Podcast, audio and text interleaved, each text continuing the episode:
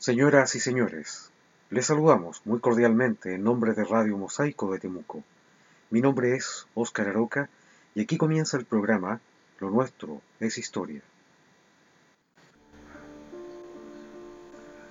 Tan antiguas como la propia humanidad, las plagas, epidemias y pandemias han acompañado al hombre desde los albores de su existencia. Casi consustanciales o inherentes a la propia civilización, tal vez las primeras noticias que tengamos de ellas son las que provienen de los escritos bíblicos del Antiguo Testamento, las plagas que asolaron Egipto como castigo de Dios. Luego las crónicas de los historiadores clásicos nos hablan de las plagas de Atenas, que obligaron a interrumpir la guerra del Peloponeso, que debía dirimir la hegemonía entre aquella metrópolis y Esparta sobre la antigua Grecia. Fue bajo el reinado del emperador Justiniano cuando en el siglo VI aparece en Constantinopla el primer antecedente de lo que posteriormente sería la peste bubónica o peste negra, que durante la Edad Media asoló Europa, llevándose la vida de un tercio de la población de aquel continente. Aquel primer brote del imperio bizantino llegó a cobrar diariamente la vida de hasta 10.000 personas.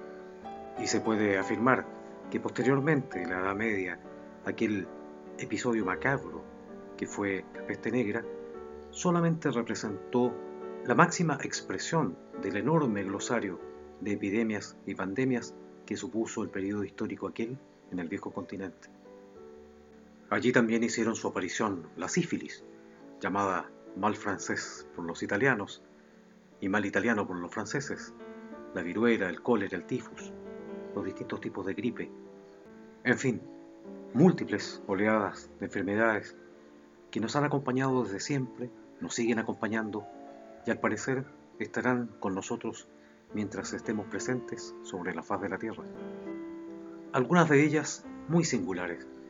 Y aquí quisiéramos detenernos en la información de una epidemia que se desató en el año 1962.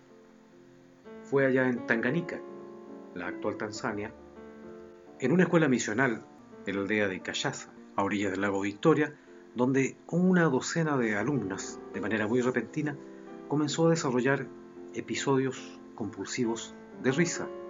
Los docentes del establecimiento, extrañados por la situación, optaron por enviar a las alumnas a sus casas, donde habrían transmitido esta enfermedad a sus familiares y cercanos. Ya al cabo de un mes, la epidemia había contagiado a 500 personas en la aldea de Cachaza y para los dos meses siguientes ya la epidemia había alcanzado a mil personas en Cachaza y otras aldeas cercanas. Las autoridades de salud posteriormente calificaron este fenómeno como una enfermedad psicogénica, no letal, que afectaba principalmente a los niños y personas menores de 30 años.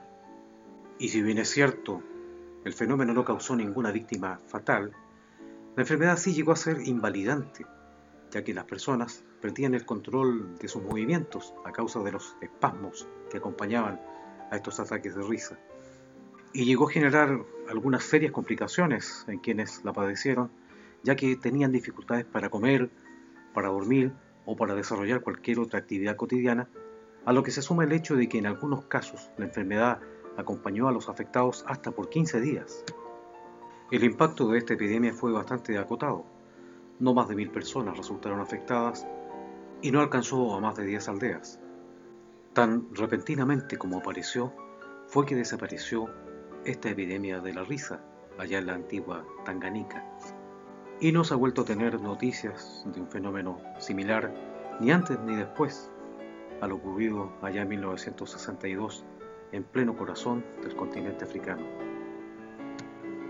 Este particular fenómeno la epidemia de la risa de Tanganica, que bien pudiera servir de nombre a un sketch infantil, nos mueve a ciertas reflexiones en el momento presente.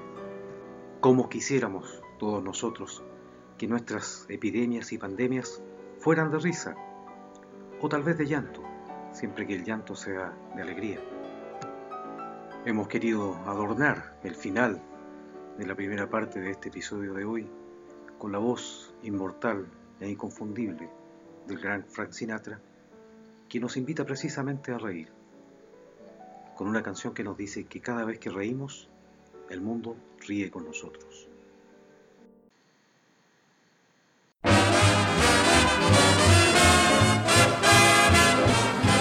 When you're smiling, when you're smiling, the whole world smiles with you. When you're laughing, when you're laughing, the sun comes shining through.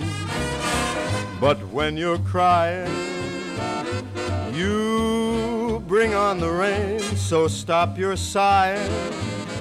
Be happy again, keep on smiling.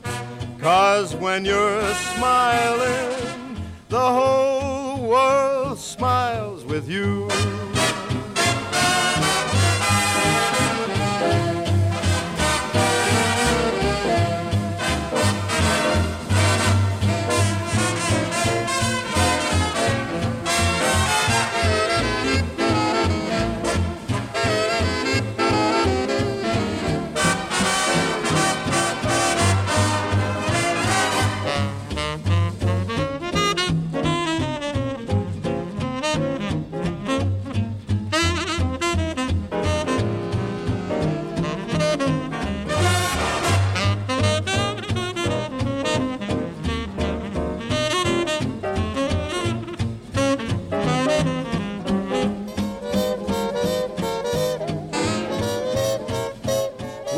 Smiling, when you're smiling, the whole world smiles with you. When you're laughing, when you're laughing, that sun comes shining through. But when you're crying, you bring on the rain, so stop your sighing. Be happy again, keep on smiling, cause when you're smiling, the whole world smiles with you.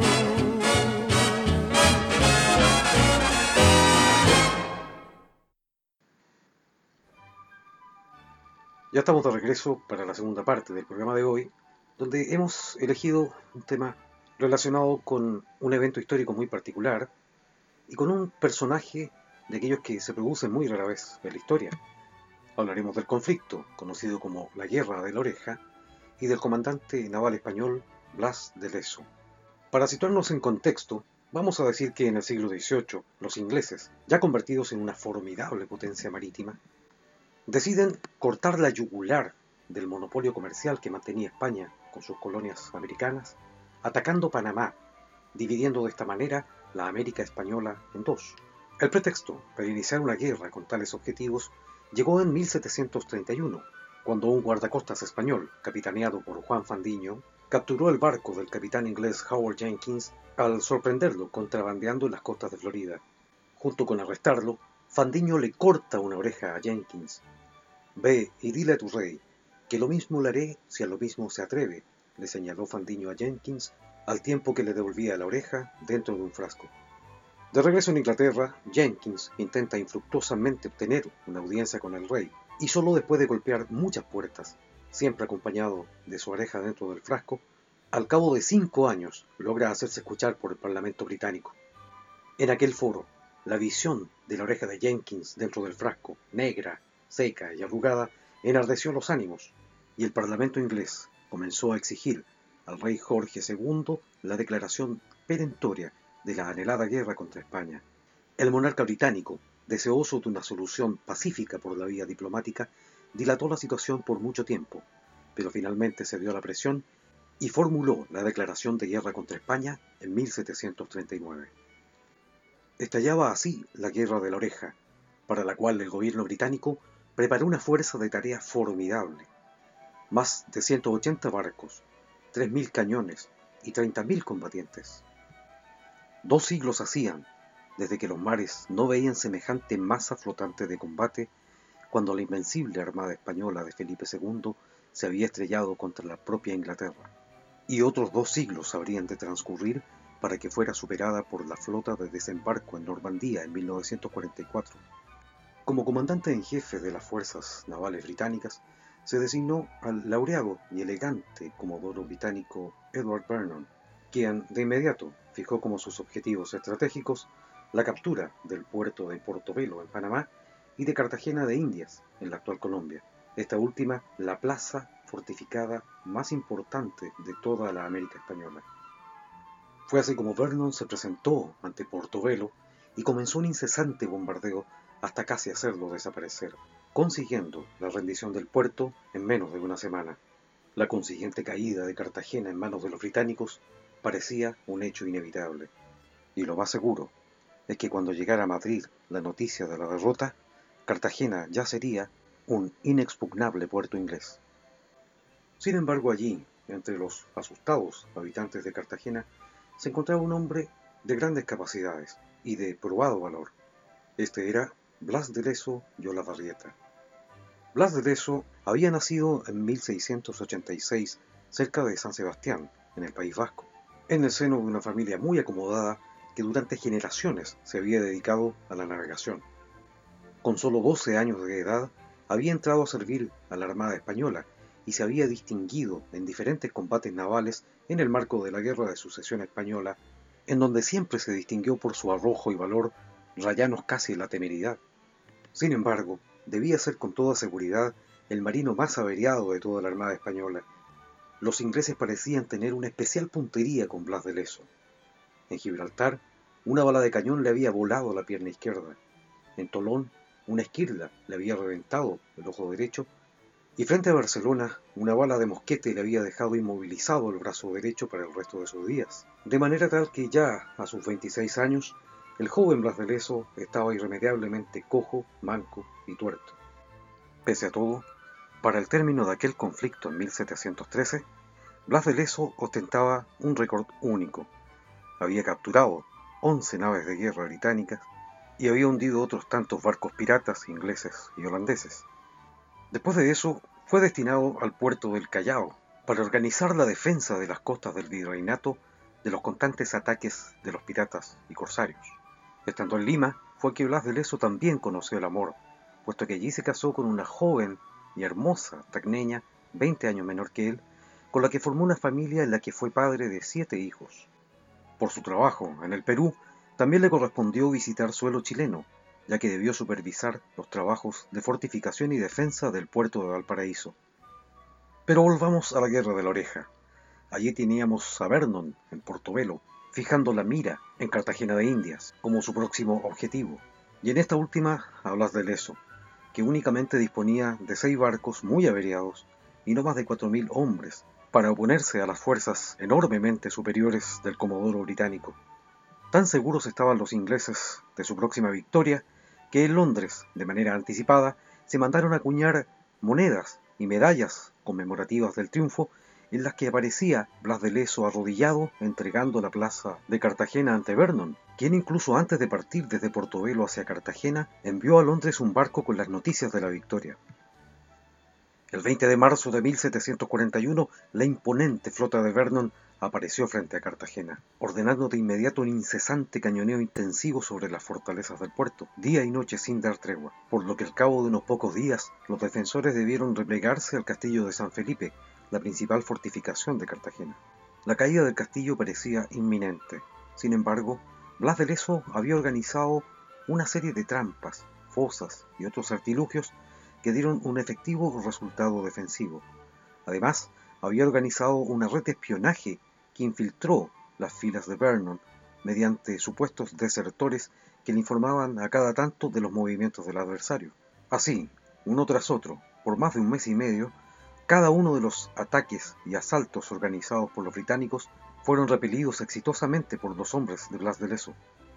Ya al borde de la desesperación, Vernon ordenó un masivo ataque que sería definitivo. Sin embargo, cuando el grueso de sus tropas se encontraba frente a las murallas del castillo, estallaron unas enormes trampas explosivas.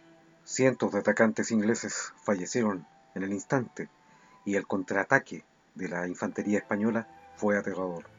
El desastre de aquella jornada terminó por desmoralizar a las tropas de Vernon, que ya venían mostrando fuertes signos de indisciplina. A ello se sumó la peste, que había hecho su aparición entre los ingleses, ocasionándoles grandes bajas. Finalmente, incapaz de mantener su posición, principalmente por la profunda falta de hombres, Edward Vernon, el 20 de mayo, emprende la retirada y abandona el sitio de Cartagena, no sin antes hundir la mayoría de sus barcos por no tener suficiente tripulación para llevarlos de regreso. El triunfo de Blas de Leso había sido total. La guerra de la oreja continuó por algunos años después de este episodio, pero la balanza, a la larga, terminó favoreciendo a España, ya que en Cartagena Inglaterra perdió su supremacía naval por completo, y no volvería a recuperarla sino hasta Trafalgar en 1805. El destino para los protagonistas de Cartagena fue muy dispar. A Vernon jamás se le reprochó su estrepitoso fracaso y falleció muchos años después recibiendo los honores de un funeral de Estado antes de ser sepultado en la abadía de Westminster. A Blas de Leso, en cambio, se le acusó de actuación negligente por haber sido demasiado temerario e irresponsable, según informó el virrey de Nueva Granada, siendo sancionado por las autoridades de Madrid. Blas de Leso quiso ir a España para defenderse de las acusaciones, pero no alcanzó a hacerlo. Durante el asedio de Cartagena había recibido unas heridas que consideró superficiales, pero que con el correr de los meses le ocasionaron una grave infección. Blas de Leso falleció en Cartagena de Indias en septiembre de 1741. Estaba solo, despojado de sus dignidades navales, y como último alarde de ingratitud y olvido, el virrey dispuso que lo sepultaran en una anónima fosa común, junto a muchos otros defensores de la ciudad. Al menos descansa allí junto a sus hombres, como de seguro él hubiera querido. El tiempo, no obstante, se encargó de reivindicar su honra y de reconocer su gesta heroica. Es tradicional que un barco de la Armada Española lleve su nombre y en la Plaza de Colón en Madrid se erigió una estatua en su honor en donde se puede ver a un Blas de Leso con su cuerpo mutilado pero firmemente en pie, con una expresión determinada y serena en su rostro, queriendo significar quizás que las batallas de la vida podrán mutilar nuestro cuerpo, pero jamás nuestro espíritu si lo hemos cincelado con el valor y las convicciones. Es posible que Blas de Leso cuando niño soñara con las aventuras que lo llevarían lejos de sus raíces, más allá del mar, donde encontraría el amor y formaría una familia. Su destino señalaba también que iba a ser aquel lugar más allá del mar, en donde lo alcanzaría la muerte, pero que también sería allí donde comenzaría para él la eternidad de la gloria. Y en algún lugar, más allá del mar, es el título de la canción que nos trae Michael Bublé, con la que comenzamos a despedir el programa de hoy. Por su atención, muchas gracias. Será hasta una próxima ocasión.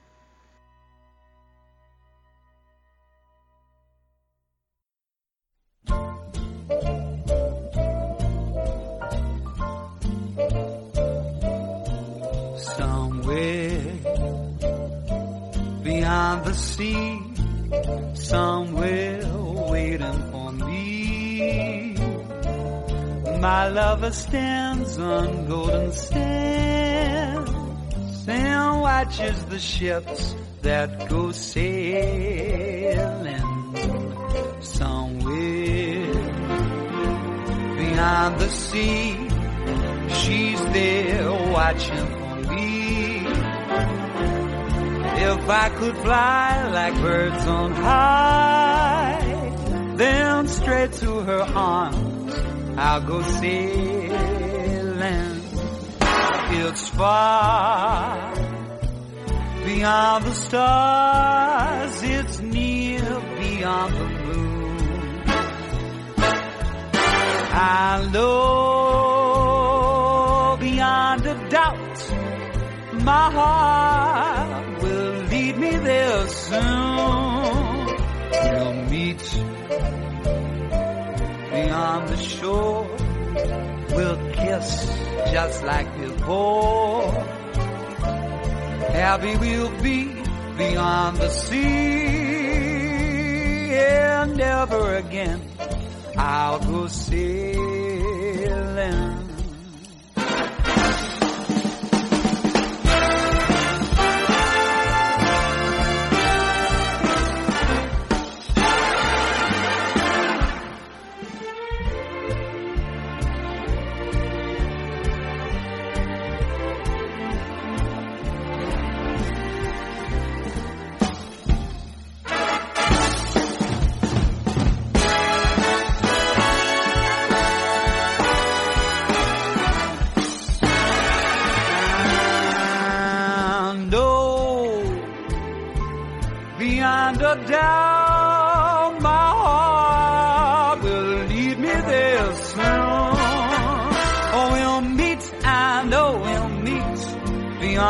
Shore. We'll kiss just as before. Happy we will be beyond the sea. And never again I'll go sailing.